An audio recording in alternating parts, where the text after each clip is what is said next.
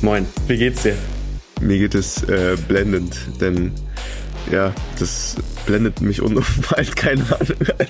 ja, wir, wir können diese Folge einfach nicht äh, richtig starten, weil das die letzte Folge ist und wir einfach nicht wissen, wie wir die letzte Folge jetzt so perfekt starten können. Also ja. denken wir mal, ist das jetzt einfach der Start. Leute, wie geht's euch?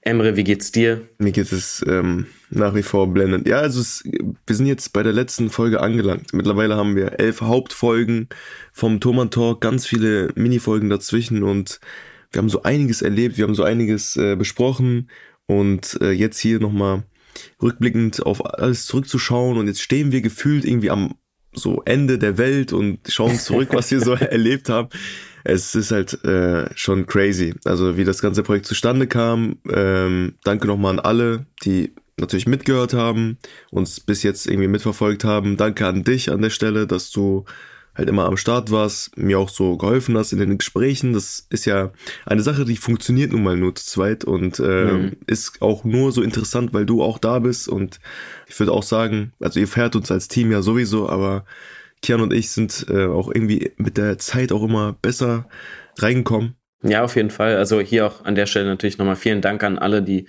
beteiligt äh, sind und waren. Aber ähm, natürlich auch danke an Emre ne, dafür, dass du mit so vielen tollen Ideen noch äh, reingekommen bist. Und ja, ich würde sagen, das hat auf jeden Fall mega viel Spaß gemacht. Und ähm, viele von euch, also wissen das ja wahrscheinlich schon, aber ich kann das ja nochmal sagen. Also Emre und ich kannten uns davor nicht wirklich so richtig. Ja. Man hat sich vielleicht mal gesehen, aber wir haben ähm, original so befreundet waren wir nicht. Wir haben vielleicht zwei Sätze auf der Dokumi, auf so einer Anime-Manga-Convention ausgetauscht und ja, ähm, genau. dann, keine Ahnung, zwei Monate später gemeinsam in einem äh, Podcast zu sitzen, ist dann halt auch nochmal so, ja, man weiß halt nie, ne, wie das mhm. Gegenüber ist, aber wir können nur äh, zufrieden sein, dass der jetzige Timeline Kian auf jeden Fall, ähm, dass er sich gut versteht mit mir. Ja, auf jeden Fall. Ist mega nice. Und ähm, jetzt ist halt die große Frage, würden wir zusammen eine Gang gründen? Auf jeden Fall. Ne? Würde ich auch sagen. Können mhm. wir machen. So, Will wir reisen mal zurück und dann schauen wir mal. Weil jetzt, jetzt heutzutage weiß ich nicht, aber so eine schöne Berliner 2000er Gang. Ja, by the way, ich habe jetzt beschlossen, du kommst nach Berlin dafür. Ach so, ähm, okay. Ähm, ja, ja, und dann machen wir so in den 2000ern eine Gang und werden dann von den Berliner Gangs komplett vernichtet. Ey, das ist, also ich äh, bleib dann lieber fern. Ich bin genau. zufrieden mit Köln und ähm, Berlin äh, kann dann erstmal wegbleiben. Aber die letzte Folge trägt den Titel Held gegen Willen. Also du gegen mich und ähm, Genau. Ja, was Wer von uns ist der Villain? Wer von uns ist der Held? Das ist jetzt Ja, das Frage. lassen wir ungeklärt. Das wird der Plot-Twist am Ende. Das entscheidet ihr da draußen, weil das ist nicht so ganz einsichtig und ähm, ja, vielleicht versteht ihr die Beweggründe von Kian besser als äh, von mir und vielleicht sagt ihr da doch, irgendwie ist dieser Emo des Summer voll der Villain oder voll genau. der Held. Auf jeden Fall, wer ist damit gemeint? Aber bevor wir das besprechen, müsstet ihr noch wissen, wir besprechen hier Band 15 und 16 von Tokyo Revengers. Also wenn ihr das noch nicht gelesen habt, dann solltet ihr das auf jeden Fall nachholen. Disclaimer. Was in diesem Podcast gesagt wird, ist einfach nur unsere Meinung und entspricht nicht der Meinung von Ken Wakui, das ist der Mangaka von Tokyo Revengers, noch der Meinung von Kodansha oder Carlsen Manga. Carlsen Manga stellt lediglich die Mittel zur Verfügung, um diesen Podcast für euch zu produzieren. Held Willen, wer ist damit gemeint? Ja, also wir haben ja natürlich ähm, so ein paar Antagonisten in dieser Story und ähm, den großen Antagonisten Kisaki und dann noch so ja so Abspaltungen, so andere Villains, äh, die dann auch eine wichtige Rolle spielen und auch immer so so ein Villain of the Week gefühlt. Wir haben ja dann immer mal Hanma, ne, hatten wir mal und dann ähm, ja kam dann noch so andere Leute dazu. Wir hatten Taiju und jetzt haben wir dann noch so Leute wie Isana und so, aber auch, auch äh, oft auch Charaktere wie Kakucho, die von so ein bisschen Villain-mäßig Antagonisten Rollen dann rübergehen hinzu, ja, eher so Freunden. Und ähm, man merkt jetzt auch hier in dem Band, ich gehe jetzt auch direkt wieder deep rein. Man ja, merkt, wie, wie Kakucho willst. auch. Ja, ich find's richtig nice, wie Kakucho jetzt auch immer mehr mit äh, Takemichi sich so anfreundet ja. und vor allem auch also das klingt jetzt falsch vielleicht, aber sich so ihm fast unterwirft, ne, indem mhm. er sagt, ey, you are the king, basically so. Äh, Finde ich auf, auf, jeden Fall sehr nice. Und äh, man merkt auch deswegen noch mehr, wie, wie äh, krass Takemichi eigentlich ist und was für einen Einfluss er auf viele Menschen hat. Ja, auf jeden Fall. Das ist ja auch das, was Takemichi ausmacht, dass er halt in der Zeit reist und immer wieder Charakter verändert und mit der Zeit, äh, wieder ein dummes Wortspiel, aber so dann halt auch irgendwie den Dreh raus hat, was essentiell wichtig ist, um irgendwie bei anderen Menschen gut anzukommen, weil der Takemichi, den wir vom Anfang kennen, war ja sehr introvertiert in sich verschlossen, war in seiner, in seinem kleinen Zimmer da und ähm, hatte wirklich nahezu keine sozialen Kontakte und mittlerweile steht er mittendrin in so ganz vielen äh, Gangkonstrukten und äh, mhm. ist überall vernetzt.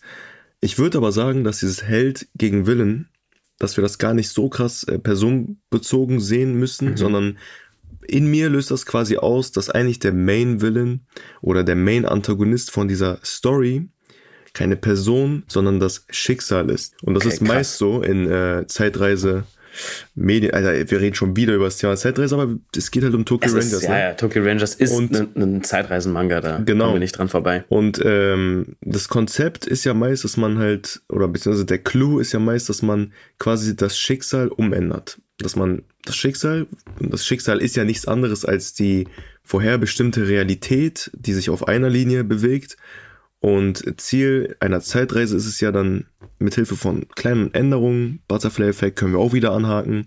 Falls ihr nicht Bescheid wisst, was das ist, der Butterfly-Effekt ist nichts anderes als, ich bewege einen Stein in der Vergangenheit um und das hat auf einmal die übelsten Konsequenzen. Statt äh, Kian sind dann zwei Kians auf einmal im Podcast oder ganze drei Kians.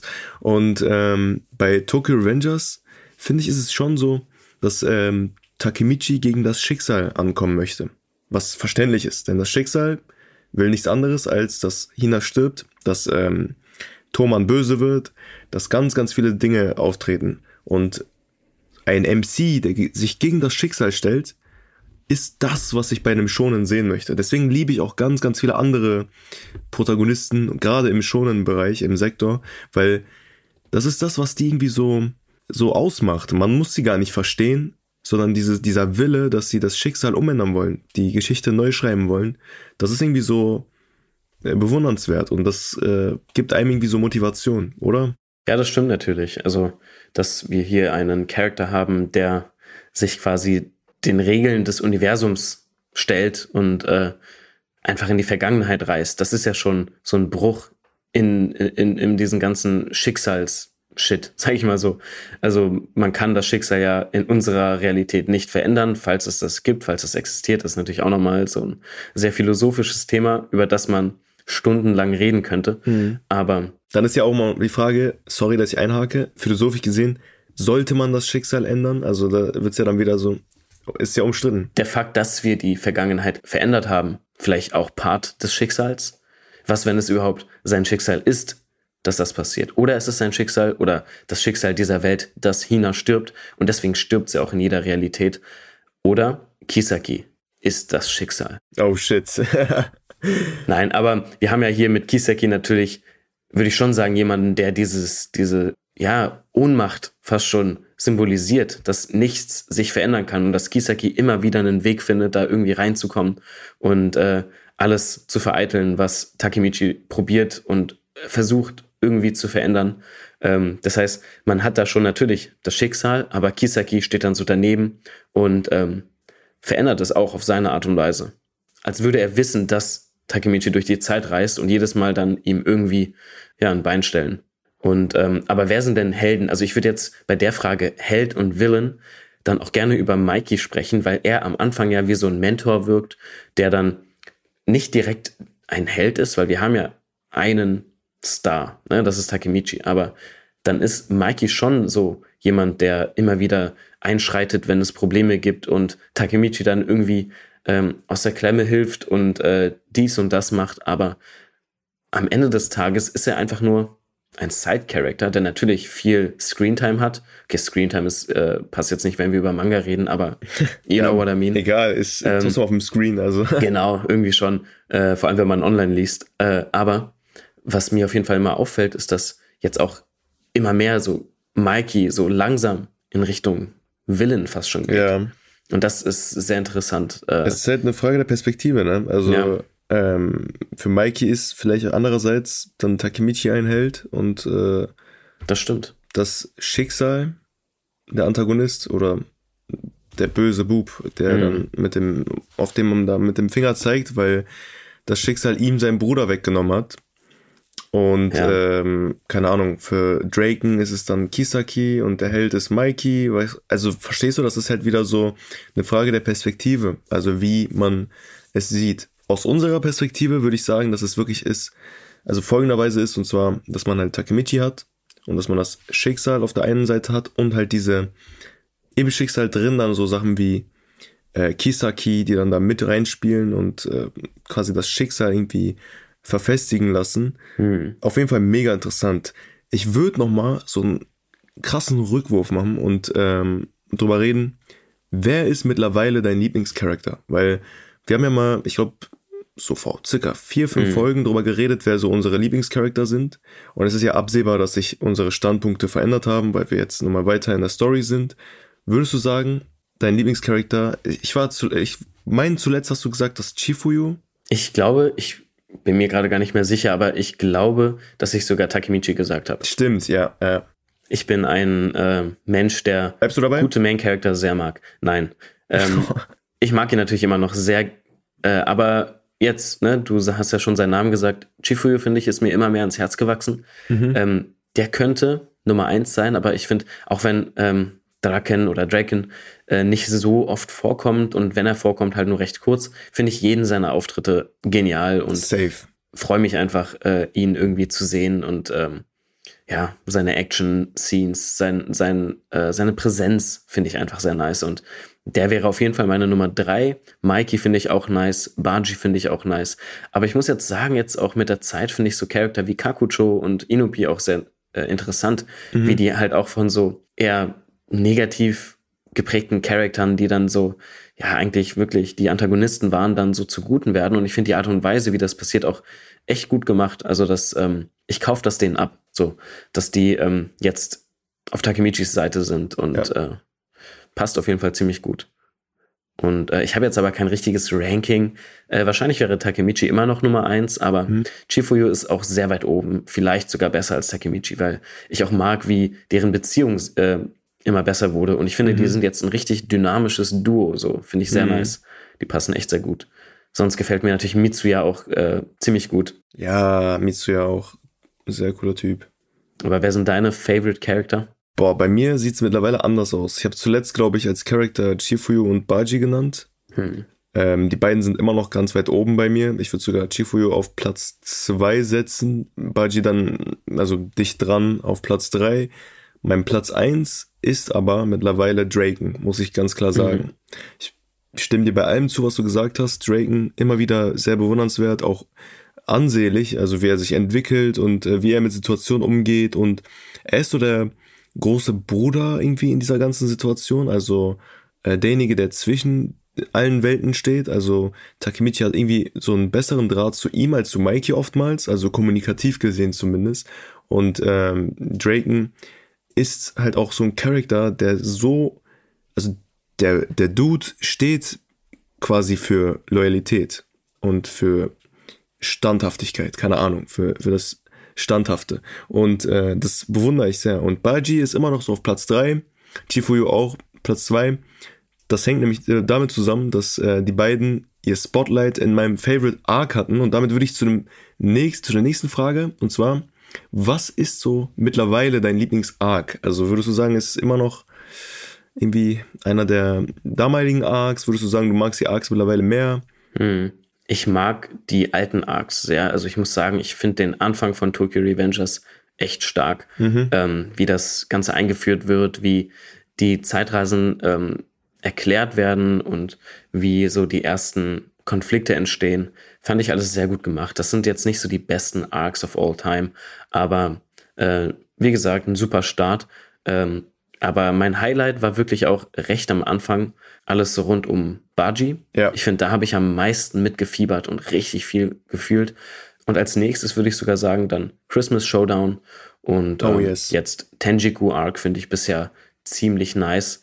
Ist natürlich schade, dass wir jetzt nicht über die späteren Sachen mehr reden können, aber ähm, das, was man bisher gesehen hat, ist ziemlich cool. Und ich werde auf jeden Fall weiterlesen. Auch nach dem Podcast werde mhm. ich ähm, nicht aufhören mit Tokyo Revengers.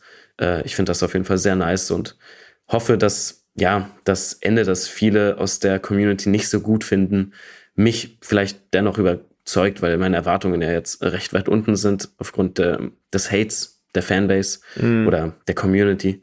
Ja, denke ich aber trotzdem, dass, dass das nicht so schlimm werden kann. Eben weil meine Erwartungen jetzt recht weit unten sind, was das Ende angeht. Aber die Arcs bisher fand ich alle nice. Mein Favorite ist wahrscheinlich, ich habe den Namen vergessen, aber die ganze Story rund um Baji und hm. Kazutoda und diese ganzen Geschehnisse. Aber wie ist das bei dir?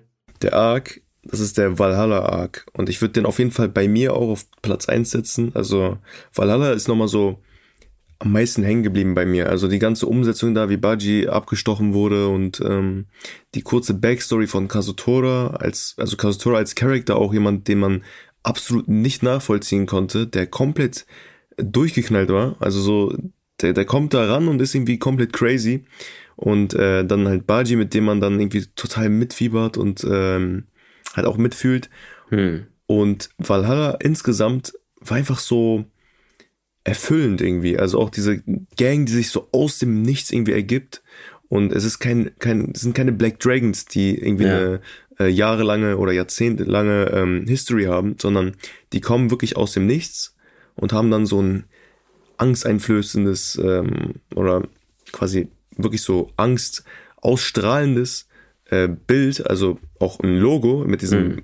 ich glaube, das war dieser kopflose Engel, wenn ich mich richtig erinnere. Und ähm, der übrigens irgendwie auch symbolisch für Mikey steht, habe ich äh, letztens erfahren. Also mega krass. Valhalla war auf jeden Fall so mein Highlight. Sowohl im Anime als auch im Manga, würde ich sagen. Mhm.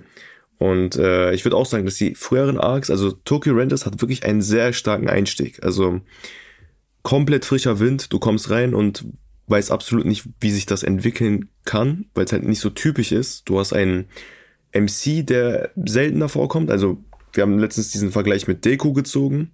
Es war sehr ähnlich zu ihm, aber du hast einen, also du hast auf jeden Fall nicht diesen, äh, ich hau jetzt jedem auf die Fresse MC, sondern den, ja, wenn es geht, würde ich lieber reden und das irgendwie so lösen und ich will nur, dass es allen gut geht und so.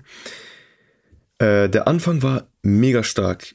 Es gab so phasenweise Stellen, wo es dann wieder so ein bisschen flacher wurde, aber insgesamt waren die Arcs immer ganz gut bis jetzt, ist ganz solide. Was später stattfindet, darüber können wir leider nicht reden, auch wenn ich es weiß und auch wenn ich einen Standpunkt dazu habe und äh, den Hate übrigens auch gewissermaßen irgendwo nachvollziehen kann, aber bleibt auf jeden Fall dran und äh, lest euch das durch.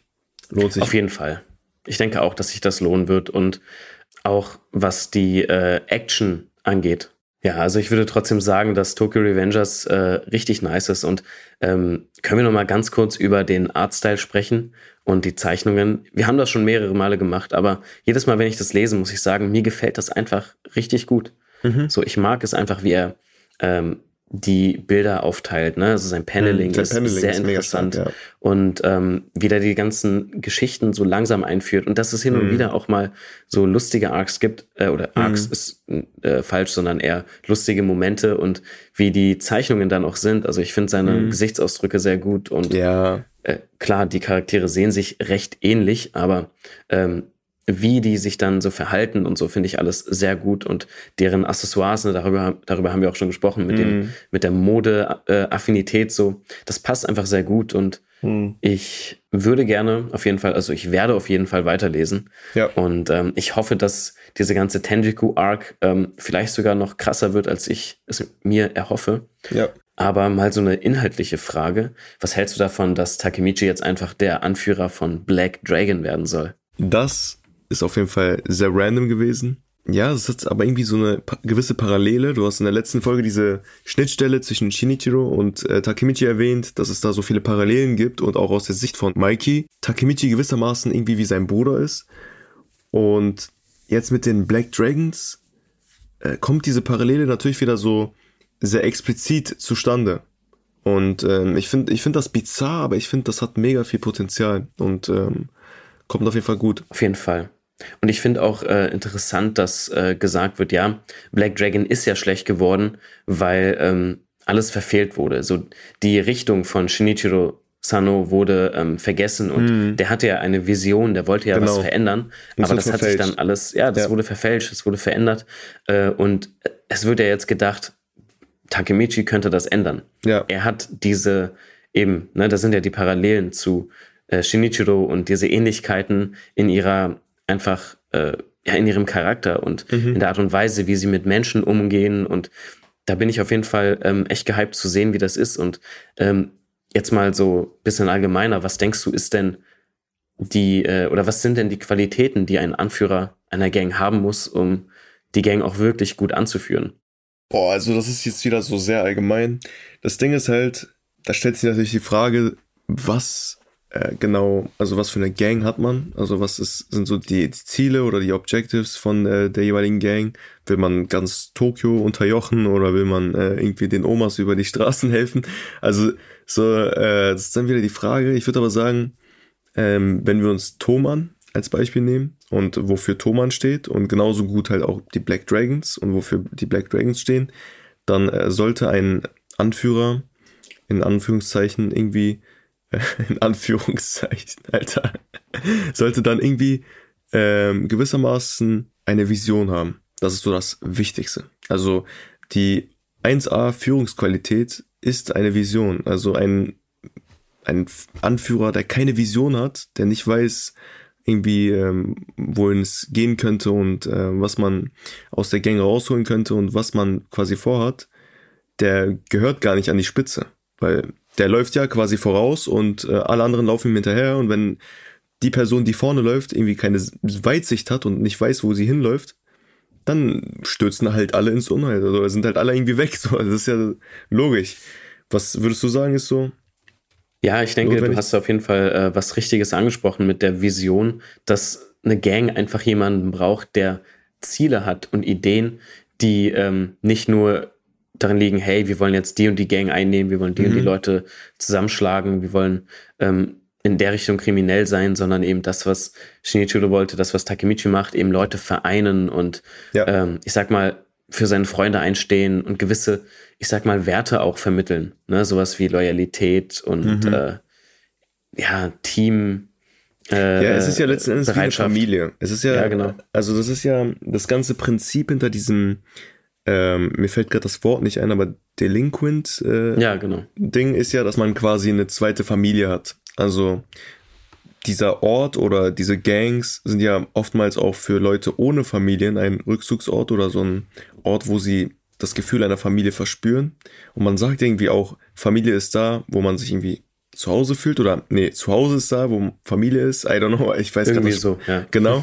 Und ähm, ja, wenn die Leute halt, keine Ahnung, jetzt als Beispiel in Tokio, in Shinjuku aufgewachsen sind, äh, dann ist Shinjuku gewissermaßen irgendwie deren Haus und die Leute, mit denen sie dort aufgewachsen sind, sind ihre Familie.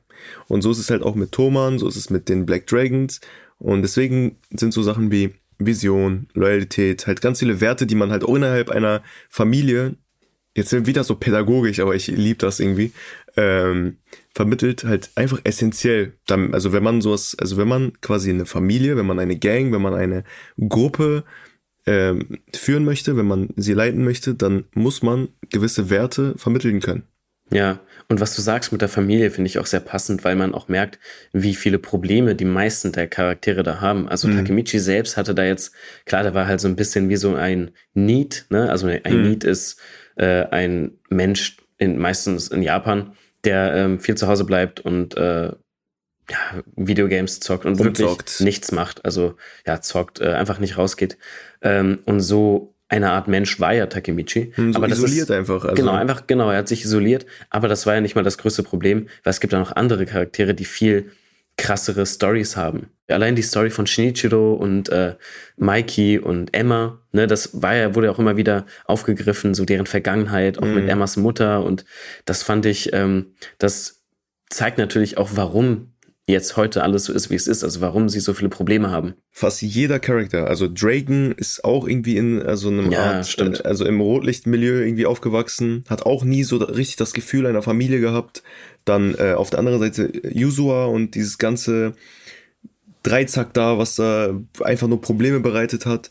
Mitsuya aus seiner Ecke auch, der ja für seine jüngeren Geschwister die Vaterrolle äh, spielen musste. Also alle Charakter in Tokyo Rangers, nahezu alle Charakter, zumindest die, wo wir ähm, gewissen Einblick in die Vergangenheit haben, haben Probleme, was das Thema Familie angeht. Mhm. Und deswegen ist dieses ganze Gangkonstrukt und das, was daraus resultiert, für die halt so wichtig, weil es ja. deren Familie ist, deren zweite Familie. Und niemand möchte seine Familie verlieren, niemand möchte, dass äh, seine Familie ein schlechtes äh, Bild kriegt oder dass die Familie in ein schlechtes Licht, eher gesagt, mhm. gerückt wird. Und es gab ja immer diese Memes mit, ja, was ist denn äh, mit den Eltern der Mitglieder dieser Gangs so? Warum machen die nichts? Oder warum lassen die ihre ja, wo bleiben 14, 15, 16-jährigen ja. äh, Kinder da irgendwie auf die Straße? Bruder, die haben nichts. Die haben niemanden. Ja, also, das ist ja das. Mikey hat niemanden, der auf ihn aufpasst. Ähm, äh, hier, Draken hat auch niemanden, der richtig auf ihn ja. aufpasst. Und das trifft ja auf die anderen Charaktere zu. Und das mhm. versteht man jetzt erst. Das, das ist heißt, ja dieses Delinquent-Ding. Also genau. sind, das sind abgestoßene Menschen. Also doof gesagt, aber die haben quasi keinen Halt und die haben niemanden, mhm. der über sie guckt und über sie wacht. Richtig. Die, sie haben nur die Straße. Genau. Und sie werden ja nicht nur ausgegrenzt, sondern weil sie ausgegrenzt werden, wollen sie sich dann auch, auch nochmal irgendwie, ähm, ja, hervorstechen lassen, indem sie dann Haare färben, krasse Tattoos haben und ja. diese äh, extravaganten äh, Dinge anziehen, so diese Uniformen, um sich dann wiederum in der Gruppe quasi zusammenzutun, so eine Familie neu aufzubauen und sich dann von der Gesellschaft mhm. abzukapseln. Ähm, und das finde ich ja echt gut dargestellt jetzt auch. Ja, auch Uniformen sind ja so, das äh, hm. spiegelt halt dieses ganze, ja, wir sind eine Einheit, wir sind miteinander verbunden wieder und das ist halt, wenn man das mal jetzt aus dieser Perspektive, ich hoffe, wir konnten euch dahingehend die Augen öffnen. Ich glaube, wir erklären das gerade mega schön. Äh, wenn man das aus dieser Sicht sieht, ist es was mega Schönes. Und mhm. äh, dieses Ganze, klar, es wird immer als Plothole angesehen. Wo sind die Eltern der jeweiligen Leute? Gibt es da gar keine äh, Erziehungsberechtigten und gar keine Leute, die da irgendwie über die wachen? Gibt es nicht. Das ist das, was ein Delinquents-Genre irgendwie ausmacht. Klar hat jeder irgendwo Familie und irgendwo eine gewisse History, eine Legacy, und äh, hier ist es halt so, zwar sehr brüchig erklärt, aber teilweise auch sehr schön und dann merkt man halt, wie wichtig die einzelnen Gangs für diese Charakter sind. Und wenn man das aus dieser Perspektive sieht, dann versteht man auch, warum die Leute so handeln, wie sie handeln, wenn es um Thoman geht. Das ist nicht nur irgendwie so ein irgendeine AG, wo sie sich angemeldet haben und äh, die stehen dafür so einen Club ein, sondern das ist legit deren Familie und äh, Tokio ist deren Zuhause und deswegen sind das die Tokyo Revenger? Nein. Apropos AG, Alter, ich stelle mir gerade vor, wie in Deutschland, wenn jemand so eine Gang gründen will, erstmal so. Ich sterbe so für die, den Volleyballclub. erstmal so durch so die deutsche Bürokratie gehen muss. Ja, also ähm, ich würde gerne eine, äh, einen Verein gründen, Thoman GmbH oder Thoman e.V. Ähm, ja, äh, ja, was sind denn Ihre Ziele? Wie, wie wollen Sie äh, äh, der Gesellschaft etwas zurückgeben? Ja, wir wollen Berlin einnehmen und dann später vielleicht noch andere Städte. Ey, du hast es mit Berlin, Alter, du musst Berlin einnehmen. Ich merk schon, Leute, ja, ja. ihr seht, der Teaser ist wieder da. Also wer von uns beiden der Villain ist, wird langsam klar. Ist, das hat sich gerade sogar gereimt. Aber ja, ja, ja. Ich glaube aber, es ist nicht so einfach. Ich glaube, wenn man das in Deutschland so anmelden möchte, dann muss man da erstmal durch so ein ganz viele. Also ja. dann ist der Villain in dem Fall sind das die ganzen Papiere, die man da abhaken muss. Mhm. Und ähm, bis man da, da so eine Familie gründen kann, in Anführungszeichen. Das äh, dauert dann schon und äh, dann hat man ein paar langweilige Arcs vor sich. Also ja, obwohl ich bezweifle, dass die deutschen Gangs wirklich äh, angemeldet sind. Aber wer weiß, vielleicht haben die alle eine Steuernummer. Wir müssen ja, ja irgendwie die Bikes, äh, vielleicht kriegen sie es ja vom Staat zurück. Wer weiß. Also muss man mal machen. So, wenn wir eine Gang gründen, dann einfach mal so. Ey, Retalk, ich habe manchmal das Gefühl, dass so gewisse Gruppierungen, also Menschen, einfach in Gangs sein müssen. Die haben so Logen, die sprechen sich ab und sind einfach alle gleich, weil das ist so, man sagt ja mal NPCs und mm. das Gefühl habe ich so oftmals, sorry an diesen Front, nein, kein sorry, dieser Front geht voll raus, bei Lehrern teilweise. Die sind alle so ähnlich und doch so verschieden und äh, diese Traits, diese Angewohnheiten, die die haben, dieses wie, keine Ahnung, äh, ich setz mich vorne hin, Beine überkreuzt und esse dann meinen Apfel, das ist so eine Sache, die machen gefühlt nur Lehrer. Und es gibt einen Lehrer-Illuminati. Ja, es gibt irgend so einen Aufzug, der so unterirdisch ist und dann haben die da so einen Logenplatz und dann werden dann Leute so gedruckt. Also das ist so, das ist die Lehrer AG. Und ganz ehrlich, weißt du, was ich mir manchmal wünsche bei Tokyo Revengers? Es wäre geil, wenn man mal die äh, Lehrer sieht. Und wenn mal die Lehrer einschalten. Alter, die schlagen das, sich so mit den genau. Leuten. Wenn die Lehrer mal irgendwas machen. Weil es gibt ja auch Delinquent-Anime, wo ja Lehrer auch irgendwie immer eine Rolle spielen. Ja, so wie schon. bei GTO zum Beispiel Ja, ja, ja, oder Goku-Sen oder so. Ich meine, gab es ja kurz bei der Backstory von Baji, also ganz kurz, aber ähm, das wäre schon geil, so ein Mathelehrer, der mit so einem Geodreieck rumläuft und Leute niederschlägt, also Ja, so mal so ein Lehrer als Villain. Ken Wakui, falls du zuhörst, mach das mal. Nee, ist Ey. ja schon vorbei. N nächster Manga von ihm. ja, Moment. Ich habe ich hab noch eine wichtige Person vergessen. Wir müssen von diesem ganzen Lehrerding und so nochmal zurückspulen. Einmal so einen kleinen Time Leap in die Vergangenheit. Und zwar Lieblingscharaktere.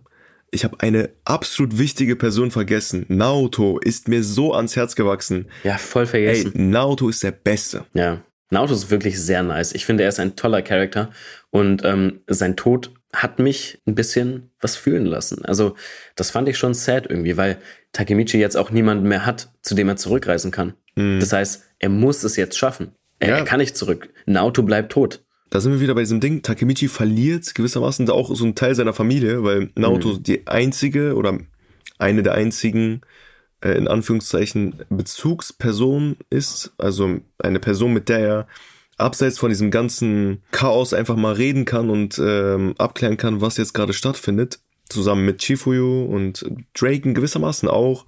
Aber ähm, dass ihm da diese Person weggenommen wird, das gibt einem als Reader das Gefühl, okay, das war's. Also Ja. vor allem ist er ja, ist ja Naoto auch noch so derjenige, der dieses ganze Zeitreisen aktiviert. Was passiert, wenn dieser Faktor einfach weg ist? Ja, also die Superpower von Takemichi ist jetzt weg.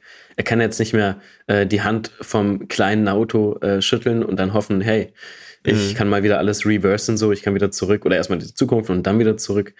Ist auf jeden Fall krass. Und der Fakt, dass Naoto sich einfach vor Takemichi geschmissen hat, um ihn zu retten, zeigt auch nochmal, was für ein krasser Charakter das ist. Ja, dass safe. er sich da aufopfert. Ähm, natürlich will er auch am Ende des Tages, dass seine Schwester gerettet wird, aber dass er sich wirklich opfert und stirbt. Und dazu muss ich auch nochmal sagen, Takemichi ist in dem Moment auch, auch gestorben fast. Ja, Das darf man nicht vergessen. Takemichi ist gestorben, aber in dem letzten Moment haben sie sich berührt und dann ist er wieder zurück in die Vergangenheit. Und total ikonisch. Also das, krass. das kann auf jeden Fall, wenn das animiert wird, mit Musik sehr, sehr nice. Auf jeden Fall. Ich glaube, ja, Mann, ich denke, das, das könnte so ein Moment sein, der, ähm, wo, wie du meinst, ne, mit der Musik nochmal alles. ja, mit äh, so einem Tokyo Ghoul Opening im Background und dann, Genau. Das könnte, das könnte krass sein. das kann auf jeden Fall sehr nice sein. Aber was ich nur noch sagen wollte, ist, äh, wir haben ja gerade über Lehrer und so gesprochen. Ich glaube, Naoto wäre ein krasser Lehrer. Echt? Ich glaube, er wäre ein guter Lehrer. Er hat doch was, am Anfang was meinst so du, würde er alles gut erklärt. Also, Zeitreisen. Ach so, als Fach dann einfach. Einfach Zeitreisen als Fach. Nee, ich Und glaube, du hättest es dann als Leistungskurs bestimmt, oder so? ich hätte, wenn es Zeitreisen als Leistungskurs geben würde, Mhm. dann würde ich das nehmen. So als Abschlussarbeit dann, okay, ähm, heute reisen wir in die Vergangenheit. Ja, und dann So. reist, reist man am, so ähm, am Ende des äh, Semesters oder besser gesagt des Jahres einfach Ja. so nochmal in die Vergangenheit und der Lehrer dann so, ja, so deine So-Minuten und die Klausuren, die du geschrieben hast, die gibt es gar nicht in dieser Timeline und du kriegst dann einfach so eine 6. Also das ist so. Oh shit. Du wirst einfach vom Lehrer zerstört. Aber Naoto würde das nicht machen, wenn er mein Lehrer wäre. Ey, das wäre aber so eine gute Backstory für so einen Manga, den dann Ken Waku irgendwann macht mit so einem bösen Lehrer, der dann einfach so irgendwann die, die Noten wiped und so. Schon crazy. Oder er macht, er macht den äh, Steins Gate Zero und macht dann einfach aus ähm, Naoto dann den Main Character oder so. Oh, und dann yes. Takemichi den Villain. Und dann haben wir quasi so eine dunkle Realität, in der Hm. Naoto dann immer zurückreisen muss und Takemichi davon abhalten muss, Das wäre mega interessant. Das wäre so interessant. Ich lieb's generell immer, wenn ähm, man so so einen Perspektivwechsel hat und dann die Sicht eines anderen Charakters bekommt, also der Protagonist dann irgendwie geswitcht wird. Und bei Tokyo Revengers wäre es halt gerade sehr, sehr interessant, weil man, ja, man bekommt ja mit, wie die Sachen verändert werden, aber man bekommt irgendwie nicht mit, wie es auf Leute wirkt, die quasi mitbekommen, wie die Sachen sich verändern. Weil ich denke mir auch immer wieder, die Charakter müssen doch irgendwo auch so einen Mandela-Effekt haben. Sagt man das so? Äh, was ist im Mandela-Effekt? Mandela-Effekt, Mandela, Alter. Also, so, die, die malen einfach so aus Stress so Mandela Ja, genau. aus. Ja, Mandela-Effekt, auch interessantes Thema. Aber wie meinst du jetzt in der Hinsicht, äh, was hat das mit dem Mandela-Effekt zu tun? Ich habe das also, nicht ganz verstanden. die Charakter, quasi gerade auch jemand wie äh, Mikey, bekommt, spürt ja irgendwo, dass sich Dinge verändern. Das stimmt. Stimmt, okay, ja, ja, das Ja, macht Sinn. ja, und dann, dann denkt er sich so, warte mal, äh, wenn er sich so erinnert an die anderen Versionen Mhm. seiner selbst, das wäre krass einfach. Das wäre sehr nice. Also so diese Sicht mal zu kriegen, wäre auf jeden Fall irgendwie Peak. Das wird auch so den Charaktern eine gewisse Tiefe geben. Was ist, wenn der Mandela-Effekt in unserer Welt auch genau daran liegt? Ja. Dass jemand die ganze Zeit hin und her reist und unsere Realität verändert und wir dann deswegen denken, oh mein Gott, äh, der Monopoly-Typ hatte ein Monokel an oder Mhm. Mandela ist äh, schon vor vielen Jahren gestorben. Ja, Ja, es, es freut mich auf jeden Fall. Also wir können da auf jeden Fall ähm, irgendwann im Talk Thoman mit dir, Emre Sama, darüber reden. Hm, genau. Emre. Äh, Kian, meine ich. Also, Leute, ähm, ich denke, wir sind jetzt auch schon am Ende angelangt. Ähm, auch wenn wir das nicht wollen. Wir wollen diese Folge nicht beenden. Wir würden jetzt gerne noch drei Stunden mit euch reden, nee, mit uns reden, aber euch zuhören lassen. Das ist nämlich diesmal kein, kein Ende in Form einer Zwischenstation, denn das ist das wirkliche Ende von diesem Podcast. Thoman Genau. Talk endet hiermit. Das ist die letzte Folge. Und ähm, ja, nochmal abschließend, es war mir eine mega große Ehre. Auch nochmal danke an Kian, an das Team von Carlsen, an alle, die da mitgearbeitet haben, an euch da draußen, dass ihr so fleißig zugehört habt, uns immer wieder auf Insta geschrieben habt und mir auch immer wieder so viel Support entgegengegeben äh, habt, keine Ahnung. Und ähm, ja, das ist auf jeden Fall nicht selbstverständlich. Und gerade für mich als jemanden, der ähm, relativ neu in diese ganze Creator-Szene reingefunden hat und gewissermaßen null Erfahrung hatte, war es auf jeden Fall so, so ein absolut äh, spitzer Weg. Also es ging von 0 auf 100, damit ihr versteht, was ich meine. Und ähm, danke. Also Ja, ähm, gern geschehen. Nein, nee, also äh, mir hat das auch so viel Spaß gemacht und auch ich muss mich nochmal bedanken bei allen, die da äh, beteiligt waren und auch an bei dir, Emre. Es hat sehr viel Spaß gemacht, mich mit dir zu unterhalten und ähm, mal sehen. Also ihr könnt uns gerne ähm, auf Social Media, auf Instagram, ne, TikTok und so weiter verfolgen. Äh, wir machen auf jeden Fall weiter und wer weiß, was die Zukunft noch so bringt. Ähm, ja, jedes Ende hat dann auch irgendwie einen Anfang. Also äh, seid auf jeden Fall nicht traurig, wenn dieser Podcast vorbei ist. Wir werden äh, auf jeden Fall noch da sein und ähm, werden euch bestimmt irgendwann mal wieder sehen oder hören. Oder andersrum, ihr werdet uns bestimmt noch irgendwann mal wieder hören. Und äh, ansonsten, ja, vielen, vielen Dank nochmal fürs Zuhören, Leute. Und nicht vergessen, heute werden wir auch ein Gewinnspiel machen. Das heißt, ihr geht jetzt am besten genau jetzt rüber zu Carlsen-Manga auf Instagram und macht mit beim Gewinnspiel, denn äh, ihr könnt auf jeden Fall tolle Dinge gewinnen. Ja, auf jeden Fall viel Glück und äh, viel Erfolg an alle. Ich hoffe, wir konnten euch eine angenehme Reise irgendwie mit auf den Weg geben. Ich hoffe, ihr habt so einiges mitgenommen aus dem Podcast. Auch teilweise, wenn wir irgendwie philosophisch abgeschweift sind, ähm, vieles durch uns mitnehmen. Weil wir konnten auf jeden Fall, also ich konnte, das kann ich aus meiner Perspektive sagen, äh, sehr vieles gerade auch von Kian mitnehmen. Und äh, bin gespannt, was die Zukunft ohne Zeitreise natürlich so mit sich bringt. Genau. Und wer weiß, vielleicht reisen wir noch mal kurz in die Vergangenheit und ändern ein paar Dinge und kommen dann vielleicht. Ihr könnt auf jeden Fall in die Vergangenheit zurückreisen, denn Genau. ihr könnt die Folgen, wie gesagt, immer noch auf Spotify und überall, wo es Podcasts gibt, finden. Ihr könnt euch die 100, 200, 300 und 1000 Mal anhören. Und ähm, das währt auf jeden Fall in die Ewigkeit. Das war's von uns und ähm, ja, Ja, alle Infos gibt's natürlich noch mal in den Show Notes und äh, wo ihr uns findet, findet ihr dort auch wieder. Ähm, ansonsten würde ich sagen, war's das, ne? ja. Ciao, Ciao, ciao. bis bald.